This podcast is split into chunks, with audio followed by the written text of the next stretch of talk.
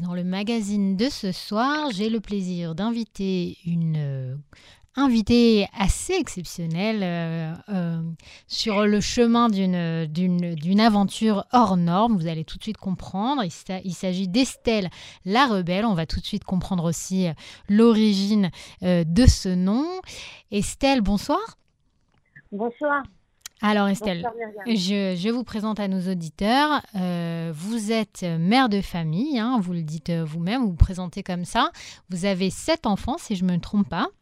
C'est ça. Et puis, vous avez très récemment euh, accompli, fini, entrepris euh, l'excursion de l'Everest.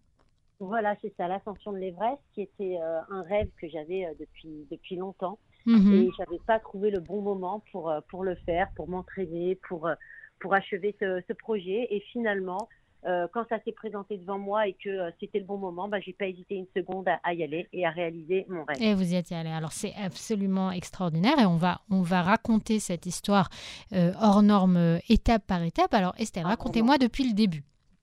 Euh, Bah, c'est- vous, vous, c'est- la première fois que vous lancez un défi comme ça, mais vous étiez peut-être un peu sportive avant quand même? Oui, voilà. D'origine, je suis quand même très sportive. J'ai un brevet d'éducateur d'éducation euh, physique, donc je suis assez sportive d'origine. J'adore tous les sports extrêmes. J'ai fait plusieurs fois le saut en parachute. Je suis toujours la première partante quand il s'agit d'aller faire un, un sport euh, nautique ou autre. Donc c'est vrai que c'est tout ça, ça m'est très familier. Donc vous aviez cette base, mais vous n'avez pas, euh, vous avez pas travaillé dans le sport ou en exercé une, une activité en, en relation avec ça? Non, non, j'ai pas travaillé là-dedans par euh, par choix. hein. J'aurais pu, mais j'ai préféré vraiment le garder comme un hobby parce que je voulais pas me forcer. Euh, Mhm. c'est vrai qu'à la base aussi, j'ai une formation de danseuse. J'ai dansé pendant plusieurs années. Mhm. Donc vraiment, ça berce ma vie depuis ma plus jeune enfance. J'ai toujours été dans le sport, dans, dans la l'activité. Mhm. Voilà, j'adore les challenges, la compétition. Donc tout ça, pour moi, ok, c'était pas nouveau. C'était, on va dire, de l'acquis et ça, ça n'a jamais euh, quitté, euh, quitté ma vie. C'est ce qui vous ja- d'accord. Donc voilà. on voit la base et maintenant racontez-moi un petit peu. Donc Voilà. vous êtes contre, originaire de France De France, de Paris exactement. Je suis en Mhm. Israël depuis euh, euh, plus d'une quinzaine d'années. Mhm. Et euh, bon, voilà, comme tout le monde, quoi, la vie, la vie suit son cours. sept enfants. Euh, au travail, ouais, sept enfants de, de, de pères différents, donc deux vies déjà différentes, bien distinctes, Mhm. de deux âges très différents. Et, et par contre, j'avais jamais fait de trekking. Je ne savais même pas de quoi il s'agissait. Pour moi, les, les, les sports comme ça, un petit peu calmes, de marche, je me suis dit, euh, je ferai ça quand je serai vieille. Euh, Je faisais vraiment des choses beaucoup plus extrêmes. Mhm. Euh, par contre, quand, quand j'ai eu ce projet de, de faire l'Everest, qui était vraiment un rêve ultime pour moi, euh, j'ai su qu'il fallait que je m'entraîne particulièrement. Mhm. Voilà, parce que c'est pas mon truc à la base. Euh, je suis pas trop cardio. Là, c'est vraiment de la tenue sur du long terme. Voilà, donc j'ai j'ai commencé à m'entraîner. Euh, Alors attendez, reprenons, reprenons euh, étape par étape. Donc vos enfants, ils ont quel âge aujourd'hui? Ah, j'ai tous les âges. j'ai tous les âges. La, la, la dernière à 4 ans, la première à 26 ans. D'accord, voilà. Donc vous avez tout, de tout à la maison Ouais. et, et vous êtes occupé évidemment euh, avec une, une large fratrie. Vous êtes, voilà. Et qu'est-ce qui s'est passé à un moment, le déclic de se dire j'y vais? Et comment on monte un projet comme ça? Et quel rapport avec ce nom de Estelle la Rebelle? Alors Estelle la Rebelle, c'était, ça existait déjà bien avant ce projet. hein. Ça, ça fait longtemps que ça me suit parce que j'ai toujours été un petit peu rebelle hein, depuis ma plus tendre enfance. Ça, mes parents pourront, pourront vous le dire. Euh, j'ai jamais été, j'ai toujours été un peu hors norme de la société, un peu marginale. Mhm. Et alors là, justement, ce qui a été l'élément déclencheur du projet, ça a été vraiment un ras-le-bol général de la société, de, de tout ce que c'était devenu. J'ai voulu me tester aussi un petit peu par rapport à mes dépendances, par rapport au, téléphone, à la télé, aux sorties. J'ai voilà, j'ai voulu mettre un frein à tout ça. Ça a été vraiment, j'ai voulu créer un électrochoc dans ma vie. Il y avait un effet post-Covid aussi peut-être? Post-épidémie? Non, pas vraiment, parce que moi, le Covid, ça m'a pas perturbé plus que ça. J'ai toujours, euh, non, non. C'est pas le fait d'avoir été enfermé, quoi. On a passé beaucoup de temps euh, chez nous euh, pendant quelques Non, années. n'oubliez pas que je m'appelle, euh, enfin qu'on me surnomme Estelle la Rebelle. J'ai pas été beaucoup enfermée. Personne ne m'enferme, ni le Covid, ni, ni personne. Voilà, alors c'est très clair. Voilà. Oui, ok. Donc non, il y a rien à voir avec le Covid, mais mais un, bah, un ras-le-bol très très personnel, Mhm. un stade de ma vie où voilà, deuxième divorce, face à moi-même, j'ai eu besoin de me retrouver vraiment face à moi-même et, à tester mon niveau de dépendance à la société, un ras-le-bol par rapport à tout ce qui était, tout ce que je voyais, euh, aux êtres humains. Bref, j'ai eu vraiment besoin de faire un break. De couper, quoi. Et, quoi de mieux que le, voilà, une des plus hautes hauteurs du monde? Alors, comment on monte un projet pareil? Comment ça se finance? Comment on se prépare? Enfin, c'est toute une enveloppe, j'imagine. C'est ça, le sommet le plus haut du monde, donc qui m'a fait rêver pendant des années. Et, d'ailleurs, je me suis pas trop renseignée. J'ai pas voulu voir trop trop de, de, documentaires, etc. Parce que je voulais vraiment garder euh, le, la surprise. Je voulais garder euh, le, euh, je, voulais garder cette fougue en moi et me dire que je verrais sur place. J'aime bien l'improvisation. Mhm. Euh, voilà, donc j'ai appelé un, guide qui a l'habitude de, de, faire ce genre de challenge, qui en fait plusieurs, plusieurs fois par an, qui, est, qui vient de Londres, qui est un guide anglais et qui m'a proposé euh, donc de m'accompagner dans cette aventure. Moi, j'étais seule au départ d'Israël, la, la, seule française israélienne. Après lui, sur place, il a eu d'autres personnes qui sont venues des États-Unis ou de Londres. Mais euh, moi, mon, mon, ascension à moi, je l'ai faite seule, entre guillemets, parce que bon, on n'a pas le droit d'être seul, évidemment, il y avait un guide et il y avait un Sherpa qui est obligé de nous suivre partout. Et à mhm. plusieurs moments, vraiment, j'ai pris mon envol, j'avais besoin d'être seule, de respirer. Donc euh, voilà, je l'ai fait aussi un petit peu à ma façon. Et euh, c'est une expérience vraiment incroyable, mais vraiment incroyable. Alors, comment ça se prépare justement? Combien de temps à l'avance ça se prépare physiquement? Alors, moi, j'ai décidé d'y aller quatre mois à l'avance. D'accord. Voilà, quatre mois avant, que je me renseigne quand même sur les prix, sur les conditions, sur les règles, parce que je ne connaissais rien. Donc, euh, j'ai commencé par créer un compte Instagram euh, qui s'appelle STL Challenge. Euh, mhm. j'ai enlevé Everest maintenant parce que c'est fini et que je prépare, j'espère, un, nouveau challenge bientôt. J'espère en faire un tous les ans. Mhm. Donc là, pour le moment, c'est STL-du-bas Challenge. C'est là que j'ai commencé à faire mes entraînements, à me filmer un petit peu, à faire des petites vidéos, à montrer. Je me suis dit, euh, bon, on verra si ça peut intéresser quelqu'un. On verra si je peux trouver un sponsor comme ça, en déjà en, divulguant un peu l'information de ce projet. D'accord. Et, j'ai fait des, entraînements qui étaient euh, relativement euh, originaux, mhm. parce qu'un tel projet, ben, ce pas des, des entraînements traditionnels. Donc, il y avait des bains d'eau glacée, il y avait il y avait de la, la, cryo, euh, la, cryo, la cryothérapie. On rentre dans un truc à moins 180 degrés avec hmm. de l'azote à l'intérieur. Il y avait beaucoup de marches. Euh, dès que je voyais une montagne, j'ai sur de marche, j'essayais de, de, la monter, d'aller plus vite, d'accélérer pour tester un petit peu mon souffle. Parce que, comme je vous dis, c'est pas mon truc à la base. Donc, voilà, j'ai voulu mettre l'accent sur, sur mes points faibles. D'accord, ok. Et donc, donc ça, c'est, le, côté euh, presque mental, j'ai envie de dire. Et on fait quoi? On se muscle, euh, on, fait, on court, euh, on marche tant de kilomètres par jour? Ouais, bon, après, je vous dis, je suis assez sportive d'origine, donc j'ai pas eu trop de problèmes, ni de muscles, ni physique. Mhm. mental, j'ai un mental d'acier et je savais que quoi qu'il arrive, je, je, je savais ce que je voulais. Mais bon, j'essayais surtout de trouver des, des, gens pour me suivre, des sponsors. Et puis, euh, avec mes entraînements, mes allées, mes, mes, retours en ville constants, euh, c'est arrivé aux oreilles du maire de ma ville. Mhm.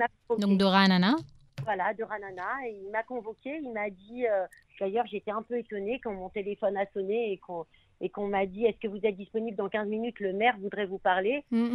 J'ai eu très peur, je me suis dit mais qu'est-ce que j'ai fait? Pourquoi? Voilà. Et du coup, euh, et du coup, quand il m'a eu en ligne, il m'a dit, euh, il m'a dit, euh, toute la ville ne parle que de vous. Ah Incroyable. mais, pourquoi? J'ai dit mais pourquoi J'étais un peu choquée? Il m'a dit bah écoutez, le projet que vous êtes en train d'entreprendre, il n'est pas du tout anodin. Donc j'aimerais vous recevoir dans mon bureau pour qu'on en parle et pour vous montrer notre soutien, pour vous dire que la, la ville est très fière de, de votre de votre projet. Voilà, donc j'ai été dans le bureau du maire. Mhm. C'est là euh, qu'il m'a manifesté son soutien, qui m'a remis euh, le drapeau officiel de la ville avec sa signature. Il m'a également remis un petit, une, un petit, une petite boîte avec des petites pierres à l'intérieur juste avant de partir.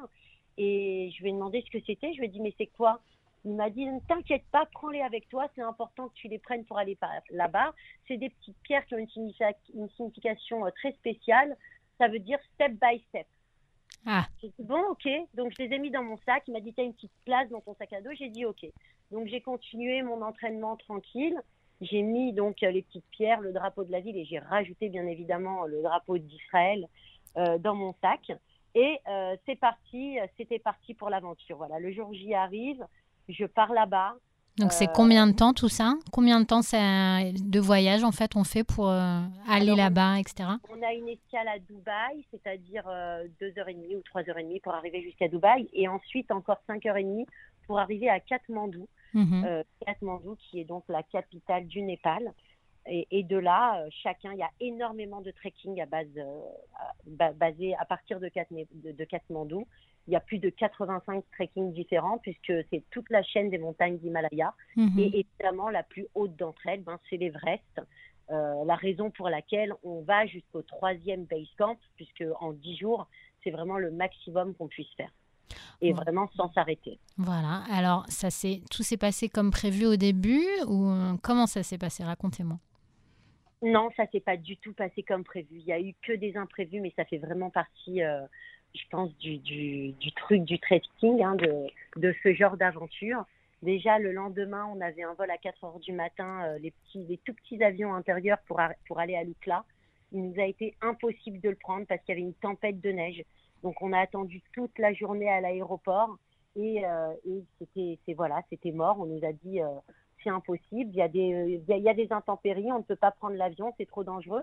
Il faut savoir que ce petit avion, euh, qui entre Katmandou et Lukla, il est connu. C'est l'avion le plus dangereux du monde. Donc, ils évitent vraiment euh, les risques par rapport aux intempéries qu'on peut, qu'on peut avoir. donc, ça commence bien. En fait, on risque déjà de, de, d'y passer euh, en, en, y arrivant. Voilà. exactement. On n'a encore rien fait. Et juste de prendre l'avion, déjà, on sait qu'on risque notre vie. Mais bon, de toute manière, on n'a pas pu le prendre. Et on a décidé donc, parce que sinon on perdait, on perdait vraiment trop trop de temps sur le trekking parce que tout était minuté, on a donc décidé de prendre des hélicoptères en fin de journée pour, euh, pour aller au niveau de l'Oukla qu'on avait, qu'on avait prévu initialement. Mhm. Parce que les hélicoptères, en fait, volent beaucoup plus bas que les avions. Et à un moment, ils ont libéré le, le, ciel pour les hélicoptères. Donc, on a sauté sur l'occasion, on a pris des hélicoptères. On est arrivé à Lukla, donc avec une journée de retard qu'il a fallu rattraper par la suite. Waouh, d'accord. Et donc, à ce moment-là, l'excursion elle-même, l'ascension finalement commence. L'ascension commence à Lukla, exactement. Donc, on atterrit à Katmandou, on est, à, je crois, à 1800 mètres d'altitude. À Lukla, on est à quelque chose comme 2500 mètres d'altitude et c'est là que, euh, bah, que, que, tout commence. Donc, euh, on a commencé l'ascension. Jusqu'ici, tout va bien.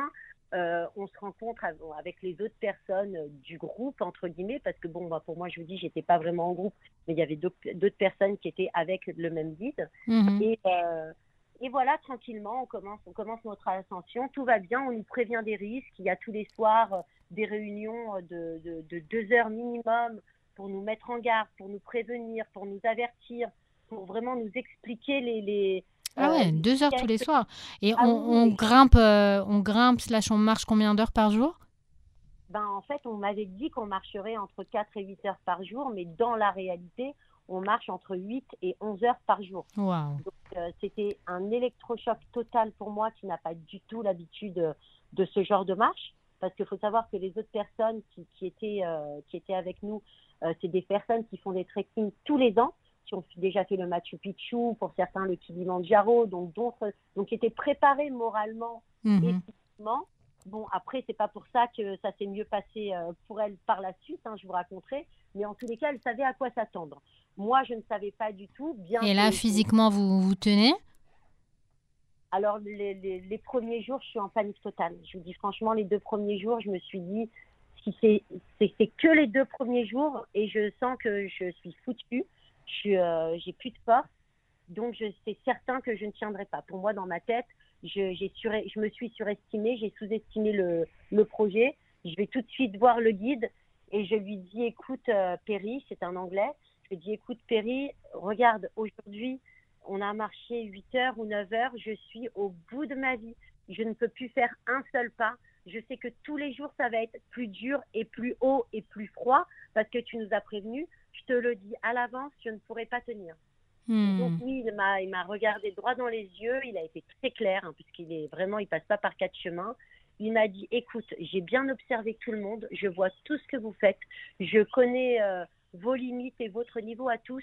Il m'a dit, ne t'inquiète pas, c'est comme ça à la montagne. La, nuit, on récupère et le lendemain, on fait mieux. Toi, tu n'es pas du tout au maximum de tes capacités. Je suis confiant, je ne suis pas du tout inquiet pour toi. D'accord. Donc, rassuré à ce moment-là. Voilà, il m'a rassuré à ce moment-là, donc j'ai rien dit, j'ai été dormir. Vraiment, j'avais tout mon corps tremblant, j'arrivais plus à bouger, j'avais même pas de connexion pour appeler ma famille. Et je faisais euh, des petites vidéos que j'ai postées donc plus tard quand j'avais de la connexion, quand je trouvais de la connexion.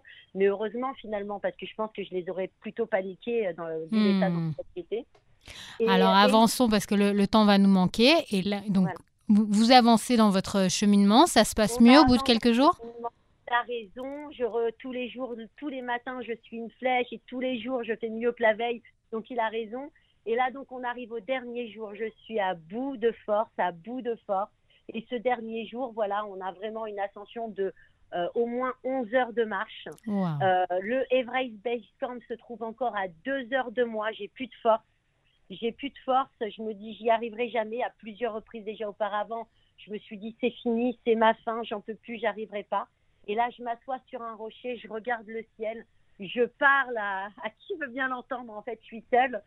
Et, euh, et j'ouvre mon sac, je me dis, voilà, j'ai que trois options c'est soit je retourne en arrière, mais mon corps ne tient plus, soit je reste sur place et que et, j'ai que deux options où je meurs de manque d'oxygène ou je meurs de froid parce qu'à ce moment-là il fait moins 10 degrés et si on s'arrête de marcher ben on on, tient pas longtemps hmm. soit euh, soit je sais pas je sais pas j'ai plus d'autres options je regarde dans mon sac je cherche et là je trouve les pierres que le maire Haïm Broidé m'avait euh, m'avait donné juste avant de partir et je me souviens de leur signification je me dis ok step by step ok, c'est un signe et je vais faire un pas après l'autre. Donc je me concentre sur mes pieds, je regarde que mes pieds. Et là, je me dis, allez, un pas après l'autre, un pas après l'autre, je ne regarde plus rien. Et je fais un pas après l'autre, je perds complètement la notion du temps. Et à un moment, je lève la tête et je vois que le base camp est devant moi, que j'ai atteint mon objectif et que j'ai réussi mon challenge. Et c'est là que j'ai été submergée d'émotions parce que je m'y attendais plus, parce que c'était vraiment tellement dur pour arriver ici et j'y croyais tellement plus que c'était d'autant plus merveilleux. C'est magnifique, ça donne ah. envie. ça donne envie. Ça donne vraiment envie, mais vraiment, je tiens en garde toute personne qui pourrait avoir envie de le faire. C'est vraiment pas de la rigolade. J'ai vu là-bas des gens qui étaient, euh, qui étaient perdus, qui cherchaient partout, des Suisses qui n'ont jamais été retrouvés. Le lendemain de, de, mon départ, il y a eu une avalanche qui a fait plusieurs blessés, plusieurs morts. Donc vraiment, j'ai été, euh, j'ai vraiment eu de la chance. J'ai été vraiment protégée. J'ai eu une expérience de malade et je souhaite à tout le monde d'en de, faire autant et de la vivre, mais dans des conditions vraiment de sécurité euh, intègre. Il faut vraiment pas prendre ça à la légère. Voilà. Alors, très très belle phrase de fin. Euh, on, on, on, va reparler de votre de votre page Instagram. Donc c'est STL Challenge tiré du bas challenge. Voilà, euh, il y avait Everest entre Estelle et Challenge jusqu'à il n'y a pas longtemps. Mais comme je vous dis, maintenant que le challenge est fini, j'en prépare un autre. La prochaine destination est connue déjà? non, pas, c'est pas encore définitif. Je suis sur plusieurs idées, donc dès que je le saurai, je vous dirai. J'ai trouvé des sponsors finalement avant de partir qui m'ont euh, là qui me lancent sur d'autres projets. Donc euh, voilà, il y avait il y avait le, le, le il y avait euh, Destin de femmes en fait qui m'a sponsorisé ainsi que BPW mhm. euh, qui, est une ONG internationale qui m'a vraiment soutenue dans ce projet, qui m'a beaucoup aidé. Et là, ben voilà, j'espère qu'on va préparer autre chose pour cette année. Et ben voilà, c'est très inspirant. Merci beaucoup, Estelle la rebelle, d'avoir pris du temps pour, euh, pour nous parler, pour nous raconter cette aventure hors norme. Et à bientôt. n'hésitez pas. À bientôt, merci beaucoup. Et on n'hésitera pas à suivre votre prochaine euh, excursion ou challenge. Voilà. Merci. Beaucoup, Au revoir, bonne soirée.